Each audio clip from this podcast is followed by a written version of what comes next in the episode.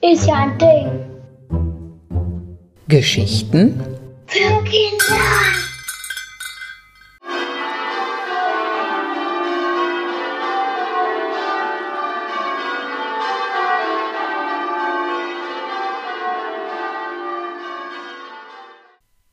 Ich finde den Klang von Glocken herrlich, mächtig, bedeutungsvoll.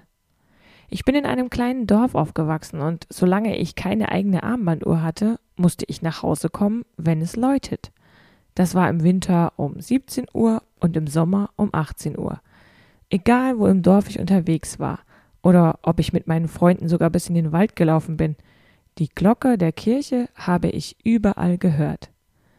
Auch im Landesmuseum steht eine Glocke, eher eine kleine Ausgabe mit einem Durchmesser von 53 Zentimetern. Das ist etwa so groß wie ein Gymnastikball. Sie wurde 1494 hergestellt und vier wichtige Bücher aus der Bibel sind darauf genannt. Lukas, Markus, Matthäus und Johannes. Die Glocke hing in einer Kirche in Leibenstadt im heutigen Neckar-Odenwald-Kreis. Eigentlich sind das gar nicht so viele Infos, die ich über diese Glocke habe. Aber sie hat bei mir ganz schön viele Erinnerungen geweckt.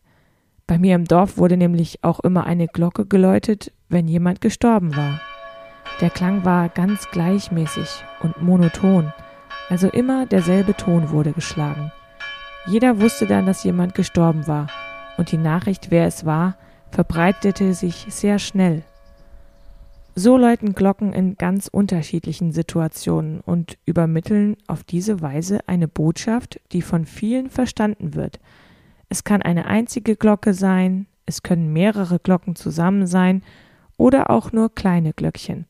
Kennst du zum Beispiel den Brauch, dass an Weihnachten mit Hilfe eines Glöckchens in der Hand zur Bescherung gerufen wird? Ich glaube, am ehesten kennen wir Glocken aber aus der Kirche. Seit dem 6. Jahrhundert ist sie im kirchlichen Bereich nachweisbar. Ursprünglich stammt sie aus. Na, hast du einen Tipp? Genau, aus China.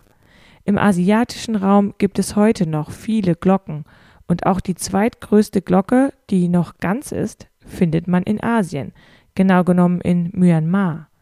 Die Mingun-Glocke hat einen Durchmesser von unglaublichen fünf Metern und wiegt, halte ich fest, 90 Tonnen, also 90.000 Kilo. Sie wird aber nicht hin und her geschwenkt, sondern man läutet sie, indem man mit einem Holzschlegel dagegen schlägt. Jetzt aber genug von dieser riesigen Glocke.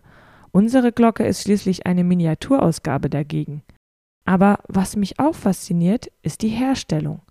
Und die haben alle Glocken gemeinsam, egal ob klein, mittel oder groß.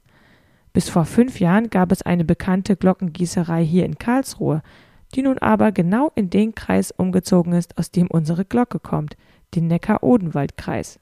Das ist aber Zufall. Das Glockengießen ist aufwendig und heikel. Zuerst wird eine Grundform gemauert. Auf diese kommt dann die sogenannte falsche Glocke aus Lehm und Talg, auf die Verzierungen oder Schrift aus Wachs aufgebracht werden. Um diese falsche Glocke wird dann wiederum ein Mantel gelegt, der aus Lehm besteht und der sehr robust sein muss. Tja, nun hat man drei Schichten, aber immer noch keine Glocke. Dafür muss jetzt erstmal der Mantel abgenommen und die falsche Glocke zerschlagen werden. Die wurde nur gebraucht, um einen Abdruck in den Mantel zu machen. Wenn der Mantel wieder aufgesetzt wird, gibt es nun also einen Hohlraum und dort ist endlich Platz für die echte Glocke. Da in den Hohlraum sehr heiße Bronze gefüllt wird, wird die ganze Form in Sand eingegraben und vom Schmelzofen zur Glockenform wird ein kleiner Graben gezogen, durch den die flüssige Bronze dann in die Form fließen kann. Jetzt muss alles ganz schnell gehen. Der Glockengießer hat nur eine halbe Stunde Zeit und der Zufluss der Bronze darf nicht ins Stocken geraten. Ob alles geklappt hat, weiß man erst nach langer Kühlzeit. Dann wird der Sand abgetragen und der Mantel zerschlagen. Zum Vorschein kommt die Glocke. Dieses Verfahren hat man im Mittelalter angewendet, im letzten Jahrhundert und auch noch heute. Cool, oder? Beim nächsten Glockenschlag kannst du dich an diesen Werdegang der Glocke erinnern.